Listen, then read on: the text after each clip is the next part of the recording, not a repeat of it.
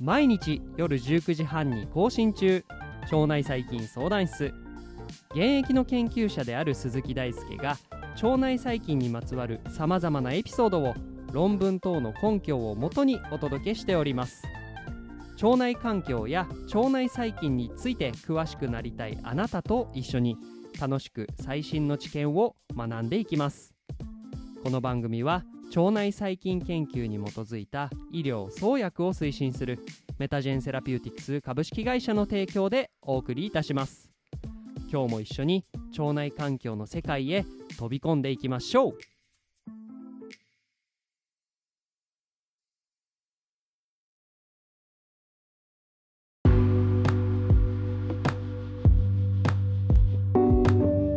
ということで皆さんこんばんは。本日はエピソード350ということで今週はですね短鎖脂肪酸に焦点を当てたお話をしていきます、まあ、この短鎖脂肪酸とは何かというところも続くエピソードで深掘りする予定なので楽しみにしていてください。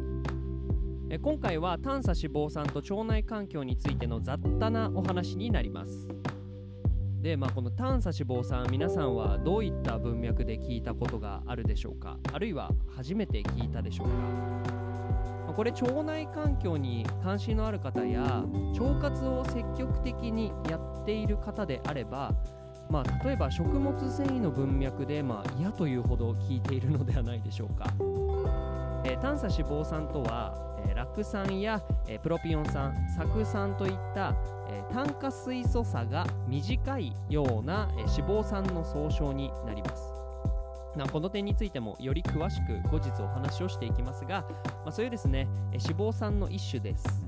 でまあこれらの物質は私たちが食事から摂取することもあれば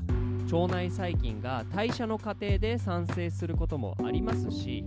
私たちの体がこれらの物質を利用しているということもあります。えーまあ、ある種ですね腸内細菌と私たち人の共通言語というふうに考えてもいいかもしれませんじゃあ酢酸やプロピオン酸酪酸とは一体何なのかというお話は明日お話しするとして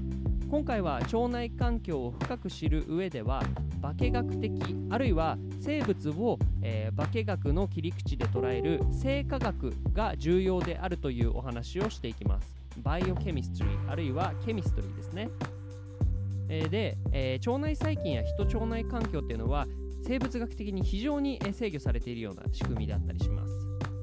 まあ生まれてから死ぬまでずっと打ち続ける、えー心臓がですね、えー血流を送るとともに外部からですね消化酵素にまみれた食べ物が到達するというのがですね腸内環境ですよね。えそこに住んでいるのが腸内細菌で、まあ、人でもですね腸内細菌でも、まあ、広いくくりで見ると同じ生き物です。で生き物は代謝を行って生きていると思います。代謝は生き物の中で繰り広げられているような化学反応。まあこれ最近化学と読むのか科学と読むのかという、まあ、論争というか、まあ、その文脈によって変わってくる内容だと思うんですけれどまあここでは音声なので化学というお話でいきたいと思いますが化学の反応、まあ、化学反応に他なりません、えーつまりですね私たちの体っていうのは厳密な化学の反応化学反応によって下支えされています。でまあそれは腸内細菌も同じです。でその一例が短鎖脂肪酸なんですね。まあこれらはですね、えー細かく見ればただの物質なんですけれどえー例えば酢酸っていうのは、まあ、食酢に入っている生物と成分と何ら変わりません。えこの物質が代謝のきっかけとなって私たちの腸内環境の代謝に影響を与えたりしていますえつまりですね短鎖脂肪酸の働きを理解するためには、えー科学的な化学的な視点が重要になるんですよねで、まあ、この化学にのっとって私たちの体ででは代謝が行われていますし、まあ、それは腸内細菌でも同じなわけです。まあ、もう一回整理して、えお話をすると私たちも腸内細菌も同じ生物になります。で生物の営みっていうのは代謝によって制御されていますが代謝っていうのは、えー体の中で引き起こされるような化学反応になるわけですよね。ということは、えーこの短鎖脂肪酸を理解する上でもやはりその化学反応について理解するということが重要になるわけです。で、まあ、元を正せばですね私は、え化学の学科に属していたので、まあ、そういうところについてお話をできればなというふうに思っています。まあ、いつもの腸内細菌相談室とは違って化学的な視点、まあ、生物学よりもより細かい視点で腸内環境をハイライトしてしていければいいなというふうに考えておりますでは今週は短鎖脂肪酸についての理解を深めていきましょう腸内細菌相談室では番組に対する感想や質問リクエストを募集しています。Twitter や Instagram、Apple Podcast や Spotify からいつでもご連絡ください。